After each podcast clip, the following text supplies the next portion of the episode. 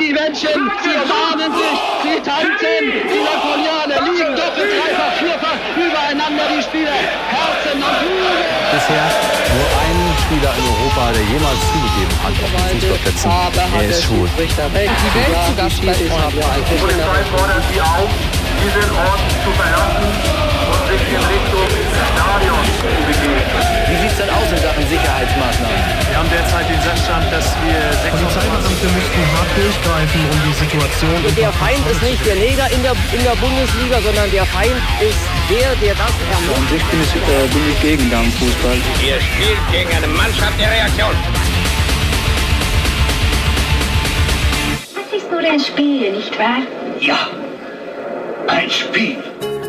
Attention, c'est la danse du coup de boule. Coup de boule, coup de boule. Coup de boule à droite. Coup de boule, coup de boule. Coup de boule à gauche. Allez les bleus, allez. Zidane il a frappé. Zidane il a tapé. Coup de boule. Zidane il a frappé. Zidane il a tapé. Coup de boule. Zidane il a frappé. Zidane il a tapé. Coup de boule. Zidane il a frappé. Zidane il a tapé. Le rital il a eu mal. Zidane il a frappé. L'italien ne va pas bien. Zidane il a tapé. L'a vu à la télé. Zidane il a frappé. Mais la coupe on l'a raté. On a quand même bien rigolé. Zidane il a frappé.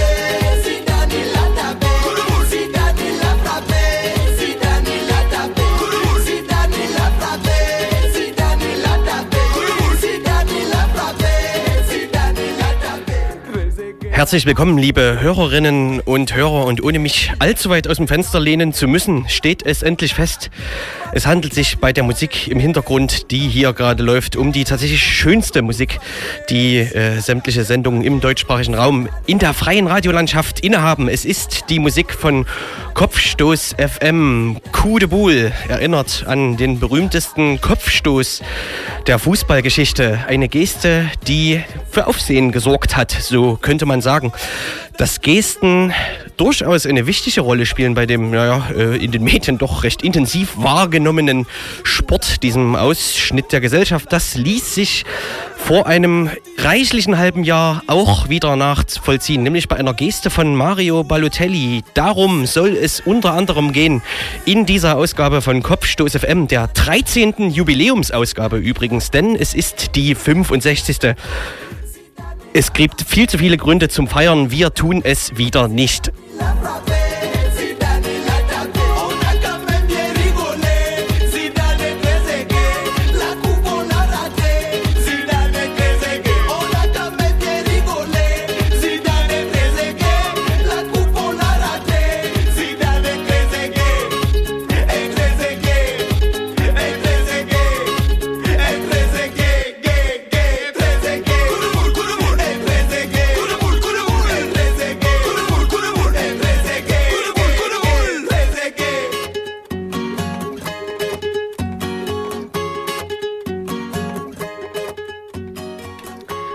Ja, Kopfstoß FM, das Fußballmagazin der freien Radios von Fans und für Fans aus den Studios von Radio Blau in Leipzig in alter Frische. Und ja, mit Leipzig beschäftigen wir uns in dieser Ausgabe überhaupt nicht. Wir schauen über den Tellerrand, beschäftigen uns, wie gesagt, mit Mario Balotelli, und einer Geste, die es einige Wochen in die Medien gebracht hat und über die man bis heute diskutieren kann aus ja, unterschiedlichen Perspektiven. Wenn man die mediale Wahrnehmung betrachtet, fällt vielleicht auf, dass das ein oder andere Vorurteil da immer mitgeschwungen sind. Darüber haben wir gesprochen mit Stefan Kausch und noch andere Themen in dieser Sendung parat. Um so ein bisschen in das erste Thema einzusteigen, bleibt mir nur folgendes Lied zu spielen. Mario Balotelli spielt in Manchester inzwischen und wir haben eine schöne, passende Musik dazu von The Fall. Kicker! Kick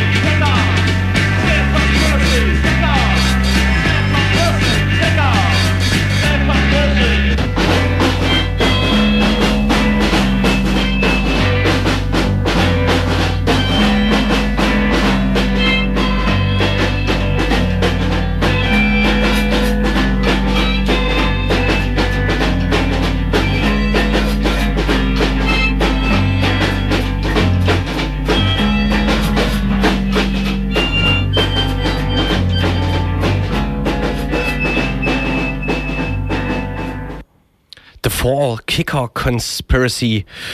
76 gegründet, die Band Avantgarde Rock aus Manchester, ja, und eine der Lieblingsbands von John Peel wurde von ihm ja in vielerlei Hinsicht supported, so könnte man sagen. Und auch wir schauen nach Manchester, besser gesagt auf einen Fußballer, der gerade bei Manchester City spielt. Mario Balotelli, sein Name, der, naja, äh, Medien, eine medientaugliche Figur ist, wenn man mit etwas unbedarftem Blick auf ihn schaut. Der auf der anderen Seite immer mit ja, rassistischen Vorurteilen zu kämpfen hatte und ja, das auch getan hat, also mit meist markischen Statements oder wie bei der Europameisterschaft vor einem halben Jahr mit einer recht markigen Geste, ein bisschen prollig könnte man ebenso unvoreingenommen darüber sagen, als er sich nach einem Tor gegen Deutschland im Halbfinale, was Italien damals 2 zu 1 gewonnen hat, so mit beiden Beinen in den Boden stampfend und die Arme so von sich gebreitet wie, tja, äh, wie ein Boxer vielleicht, könnte man sagen, da äh, präsentierte auf dem Platz und dann so in dieser Position eine ganze Weile verharrte, ja, und dieser Mario Balotelli, äh, über den wird immer viel diskutiert und das wurde auch während und vor dieses Spiels in der Berichterstattung im deutschen Fernsehen. Und äh, ja, so wird auch immer wieder darüber diskutiert, warum er ja Opfer von rassistischen Vorfällen wird und äh, womit das wohl alles zusammenhängen könnte. Und da wird auch immer so ein bisschen auf die Person Mario Balotelli geschaut und das so ein bisschen abwertend. Aber ich will gar nicht allzu sehr vorgreifen, denn ich habe mit Stefan Kausch gesprochen, der sich mit diesem Ereignis beschäftigt hat und so ein bisschen, naja, die rassistischen Muster äh, innerhalb dieser medialen Ausdeutungen dieses Ereignis äh, hervorgearbeitet hat und dazu auch einen Vortrag gehalten hat. Äh, ja, und mit ihm habe ich über eben diesen Mario Balotelli und dieses Medienereignis gesprochen. Zum Einstieg vielleicht, ähm, Stefan, kannst du uns ein bisschen ein Porträt von diesem Mario Balotelli als Mediengestalt zeichnen? Er ähm, ist vielfach Betroffener von Rassismus gewesen, hat sich dagegen ausgesprochen und ist aus ganz vielen verschiedenen Gründen so eine Gestalt, die irgendwie medientauglich scheint. Warum ist das so? Und ja, ähm, was hat das mit dieser Geste zu tun? Ja, ähm, also ich denke, dass er eine ganz intensive oder sagen wir mal so er legt ein gewisses Verhalten in der Öffentlichkeit an den Tag, beziehungsweise darüber wird diskutiert. Und ähm, die Gründe für sein Verhalten und für auch die mediale Aufbereitung, über die will ich nicht spekulieren. Mir geht es so wirklich um dieses, die Medienfigur Balotelli. Und da ist ganz interessant, ich denke, was wichtig ist, du hast es schon gesagt, er ist ähm, Betroffener von Rassismus und das auch in äh, unterschiedlichsten Art und Weisen und auch in unterschiedlichen Ländern gewesen. Er hat ja lange in Italien gespielt, da ist er eben auch geboren, aufgewachsen. Und jetzt ist er eben seit einigen Jahren in Großbritannien, wo er selber sagt, in einem Interview habe ich das zumindest gelesen, äh, da fühle ich mich wohler. Da bin ich weniger davon betroffen, aber das heißt nicht, dass es ganz verschwunden ist. Und ähm, ich glaube, dass er als Schwarzer sich auf jeden Fall medial anders eignet für diese Projektion als ähm, ja, ein weißer Fußballer, logischerweise. Das heißt nicht, dass es diese medialen Figuren ähm, nicht auch äh, als Weiße gegeben hat. Man äh, denke vielleicht an Paul Gascoigne und andere. Also auch die ähm, sind ähm, so Figuren, die für uns als äh, Zuschauerin und auch als äh, ja, einfache Menschen ähm, ja irgendwie so negative und Projekt, äh, positive Projektionsflächen irgendwie sind für unsere Wünsche, für unser Begehren, für wie wir sein wollen oder auch vielleicht nicht. Und das ist so ein erster Punkt. Und Balotelli eignet sich perfekt dafür leider auch eben, gerade eben auch weil er ein Schwarzer ist, eben auch für diese negativen äh, Auseinandersetzungen, eben für Rassismus, für äh, andere Formen von Diskriminierung, von Abwertung und die Geste, die du ansprachst, ähm, das ist interessant, dass du sagst, äh, er, er schreit so Wut aus dem Körper, ähm, weil er hat ja eigentlich nichts gesagt, sondern er hat sich hingestellt ähm, mit seinen beiden äh, Füßen ganz intensiv auf dem Fußboden, wie gesagt, äh, den Körper gezeigt, den Oberkörper und hat sich so ein bisschen was auch nachträglich so interpretiert wurde, interessanterweise wie so ein Bodybuilder so ein bisschen hingestellt, aber auf jeden Fall so mit den Armen auf beiden Seiten und sich verschränkt und dann eigentlich nicht bewegt. Und ich habe selber das Spiel gesehen und auch die Geste und war ja irritiert und fasziniert zugleich und dachte, als erstes war für mich wie eine Statue und die muss jetzt eigentlich nur noch ins Museum abgeholt werden. Da müsste jemand mit so einem Handwagen kommen, packt sie raus und dann wird sie so in den Fußball-Olymp der großen Fußballgesten gefahren und da bleibt er auch für immer.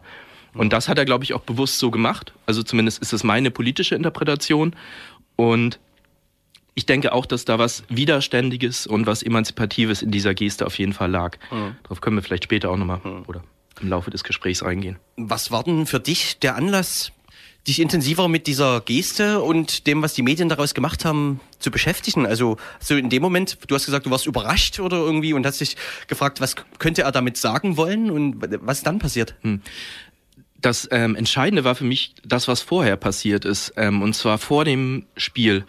Da habe ich dem ähm, Kommentaren äh, von Reinhold Beckmann und vor allem Mehmet Scholl gelauscht. Ähm, Im Vorfeld tue ich mir das manchmal an. Oft ist es ja unerträglich, diese Fußballkommentare, aber in dem Fall war es wirklich sehr erhellend. Nämlich Mehmet Scholl fing dann an, über Balotelli ähm, zu, sag ich mal, psychologisieren und zu emotionalisieren und ihn irgendwie zu deuten, was er dann ist, nämlich ein Kind und der nicht erwachsen wird und der irgendwie nicht klarkommt in seinem Leben.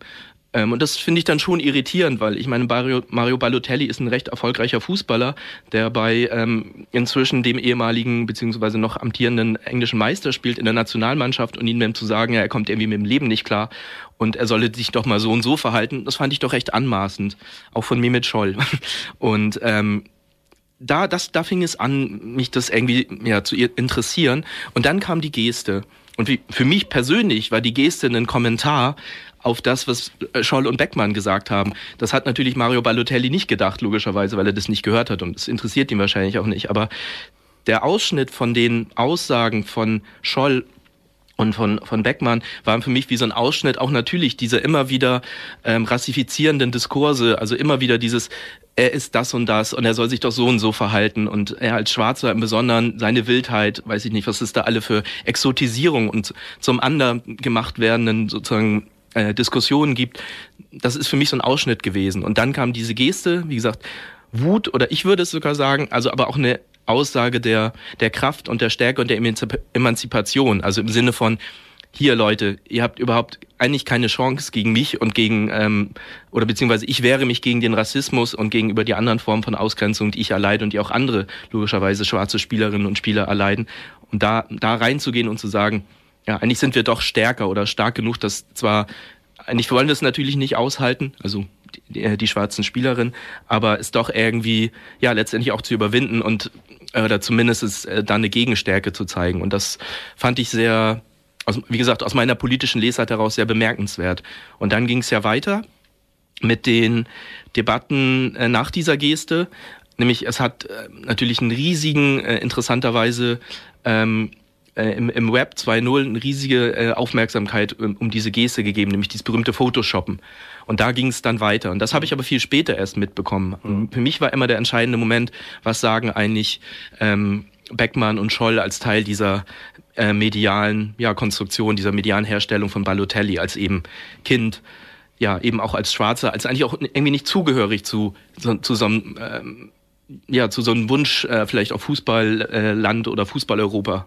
Mhm. Ja, dann ähm, diese medialen Darstellung, dieses Photoshoppen, was du angesprochen hast, war tatsächlich interessant, weil sich da natürlich wiederum äh, Projektionen auf Mario Balotelli zeigen. Vielleicht können wir da später nochmal drauf eingehen.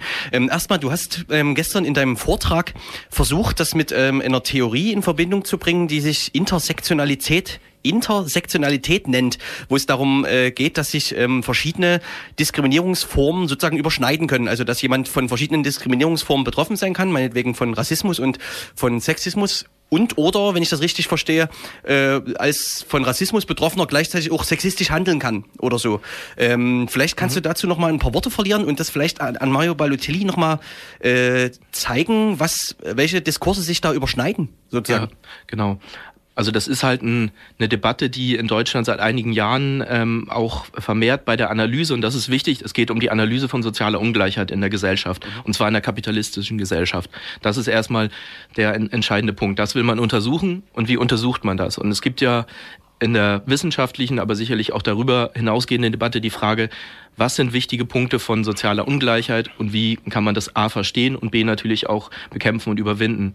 Und da ist eigentlich schon sehr lange der Fokus darauf gelegt worden, dass natürlich Frage von sozialer Benachteiligung, also der ökonomische Standpunkt zentral ist. Also ich würde das heute nennen, äh, oder ist auch so ein Begriff, der da immer wieder auftaucht, ist Klassismus oder die Frage von, äh, aus welchen Milieus stammt man, äh, auch politökonomisch. Also mhm. hat natürlich auch was mit Bildung zu tun, aber eben auch der äh, ökonomische Standpunkt. Das ist wichtig und das war es auch vielleicht schon immer. Und dann sind aber eben auch Fragen von, genau, sexistischer oder überhaupt das Thema Geschlecht ist zentral weil ähm, bei, nehmen wir mal an, in den 50er oder 60er Jahren war es schon ein Unterschied, ob man Mann oder Frau war bei der ähm, Besetzung bestimmter Positionen in der Gesellschaft. Also kann ich nicht nur auf den Standpunkt des sozioökonomischen Milieus äh, schauen, wo die einzelne Person herkommt, sondern muss logischerweise auch das Geschlecht mit einbeziehen. Und dann ist noch die Frage, hat nicht auch die Frage von, wie ist man positioniert qua Rassifizierung oder eben auch ähm, unsichtbar als Weißer sozusagen in der Gesellschaft und hat schon die Privilegien, wie ist man da positioniert, ist auch zentral. Und so ist das jetzt übersetzt worden in so einen neuen Begriff und wird eben auch versucht, ähm, wissenschaftlich, methodologisch weiter ja, so, so zu entwickeln.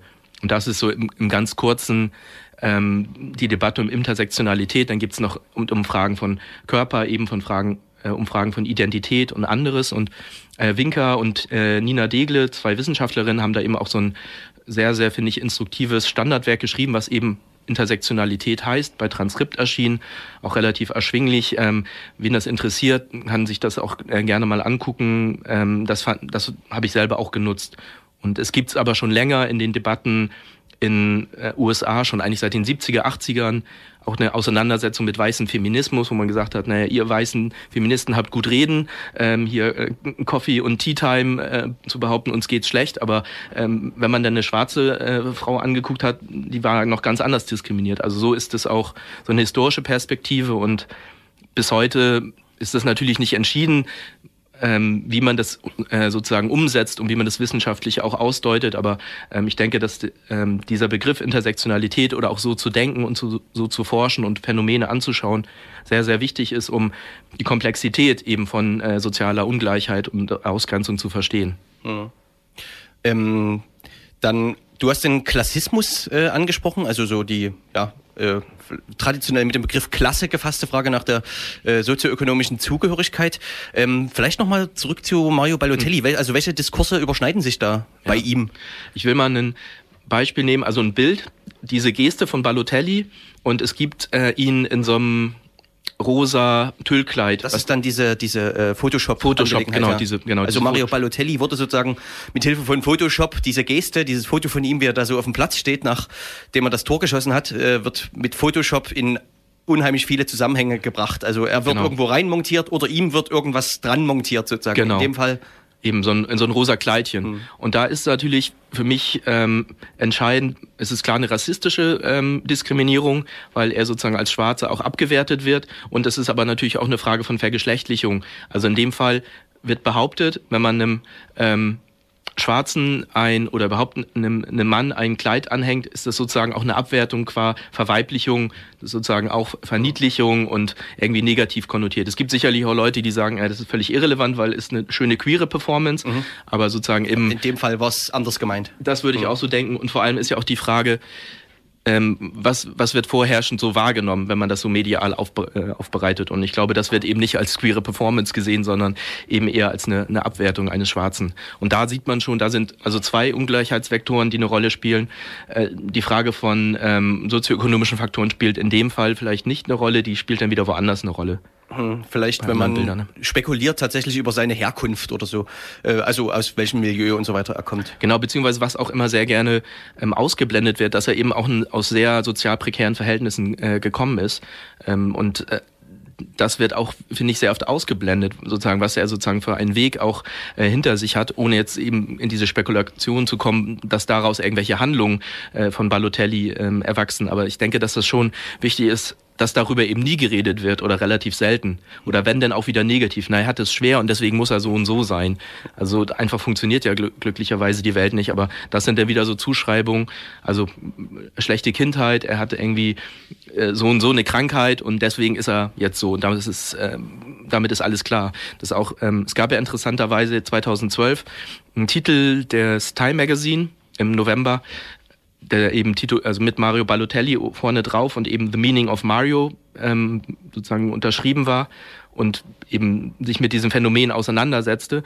Teilweise sehr instruktiv, aber auch da ist eine zentrale Annahme, weil er bestimmte ähm, Ungleichheitserfahrungen erlebt hat, beziehungsweise weil, weil er bestimmte ähm, auch äh, gesundheitliche, ähm, wie soll man sagen, ähm, ja, oder eine gewisse Krankheit hatte oder lange im Krankenhaus lag, ähm, ist er so und so heute oder das, damit lässt sich bestimmtes Verhalten erklären.